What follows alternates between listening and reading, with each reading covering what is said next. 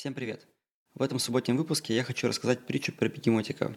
Недавно мы смотрели по YouTube какие-то видосики про животных, и нам порекомендовали видео, которое оказалось весьма занимательным, как с точки зрения животного мира, так и человеческого. Это видео было про маленького бегемотика, у которого что случилось с родителями, рейнджеры нашли его в дикой природе, забрали к себе, чтобы его вырастить, а потом отпустить обратно на просторы – из этого видео я узнал, что бегемоты, оказывается, очень социальные существа, и они любят компанию.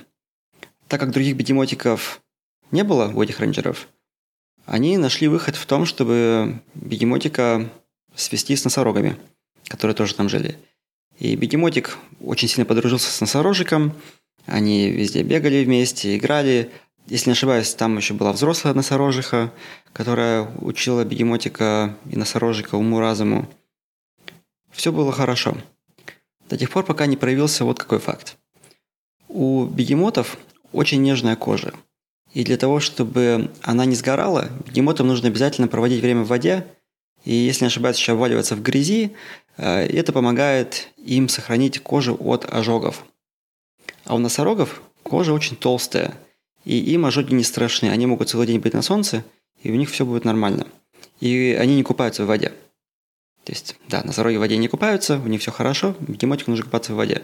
Но так как... И проблема в том, что бегемотик начал думать, что он носорог. Он все делал как носороги. И, в принципе, эти животные, они, ну, они многим, многим похожи. У одного есть только торчалка посреди носа, у другого нету. Казалось бы. Но этот факт с кожей был очень важный, потому что бегемотик от этого страдал физически и в итоге мог бы даже умереть. И здесь есть урок для нас, для людей – мы все разные. Да, у нас есть какие-то общие ценности, общие понятия, но в целом каждый человек – это такая уникальная снежинка, для которого есть какое-то свое правильное занятие, какое-то свое правильное направление, свой правильный путь. Но многие из нас, как вот этот бегемотик, пристраиваются к носорогам и начинают делать что-то, что делают остальные, при этом забывая про то, кто они сами, забывая про себя – тот же пример с войти в IT трендом, про который я говорил в эпизоде, который называется «Во всем виноваты в айтишники». Если все бегут в IT, потому что там есть деньги, и ты тоже думаешь, что мне делать, что мне делать, побегу-ка я тоже в IT. Ты побежал в IT, а тебе там нужно либо код писать, либо тестировать, либо еще что-то такое делать. Ты думаешь, блин, я вообще хочу рисовать картины, это не мое все. Но, тем не менее, вместе со всеми будешь заниматься тестированием, писать буквы на экране, но не развивать свою творческую натуру. Понятно, что деньги нужны всем и всегда, но зачем так въебывать, это беда. Очень известная песня Сергея Шнуро. Другой пример, очень явный, который я могу привести из своей жизни. Когда я учился на MBA, многие люди пришли учиться на MBA, не понимая вообще, что они хотят. То есть они пришли на MBA, чтобы решить, что им вообще в жизни делать посмотреть, какие есть возможности, открыть для себя что-то. И MBA устроен так, программа MBA устроена так, что осенью на кампус начинают приходить работодатели. Всякие компании консалтинговые, а-ля McKinsey, BCG, Bain и так далее. Инвестбанки, а-ля Morgan Stanley, Goldman Sachs и прочее. И они достаточно хорошо платят. многие люди, которые приходят учиться на MBA, они идут туда, потому что они хотят работать на один из этих брендов – для кого-то это ради денег, для кого-то это ради того, чтобы быстро построить карьеру, потому что эти компании, особенно консалтинг, позволяют э, получить очень много опыта за очень короткое время. Такого интеллектуального опыта, опыта понимания, как устроены различные индустрии. И все туда начинают ломиться массово. То есть представим себе, допустим, класс 900 человек, из которых треть прямо четко настроена, что они хотят пойти в консалтинг, другая треть прямо четко настроена, что они хотят пойти в инвестбанкинг, а другая треть, она как-то, может, сомневается немножко. И видя, что две трети бегут устраиваться в эти компании, из оставшейся трети у людей начинают возникать сомнения. А может, мне тоже стоит это попробовать? При этом где-то внутри у них что-то говорит, что нет, чувак, это вообще не твое ты там будешь совершенно несчастным, будешь лепить эти презентации злополучные до 12 часов ночи, которые потом будут идти в корзину. И твои рекомендации вообще никому нахер не нужны.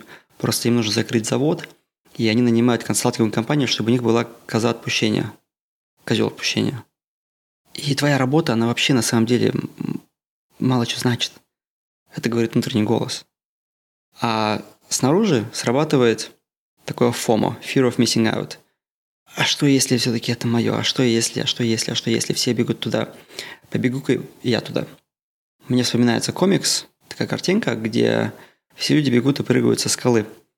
И я не помню уже, какая там была подпись, но что-то из серии того, что как бы все бегут, и я бегу. И когда люди не стоят на своем, не идут за тем, что им действительно важно, а начинают делать то, что делают другие, условно бегемотики следуют за носорогами.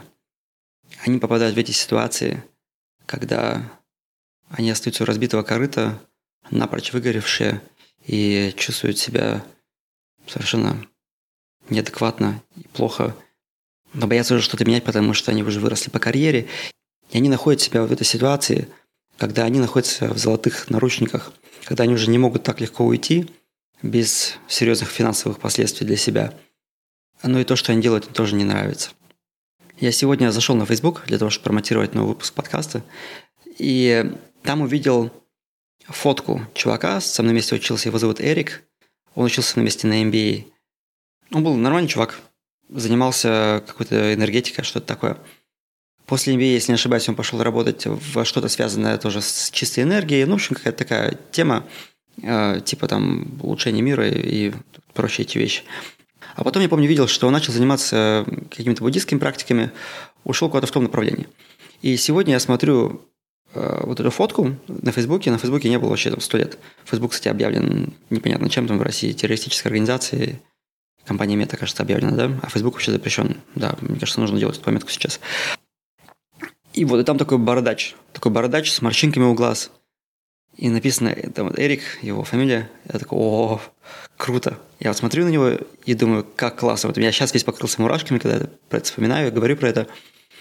Чувак реально последовал за тем, э, что он хочет делать. Да, я не забыл сказать, что был на этой фотографии. То есть весь этот бородач э, в какой-то робе, в таком одеянии, э, вокруг него сидят какие-то люди, какие-то гонги стоят у стены. Все это выглядит как какие-то джунгли а Бали, Перу, что-то такое.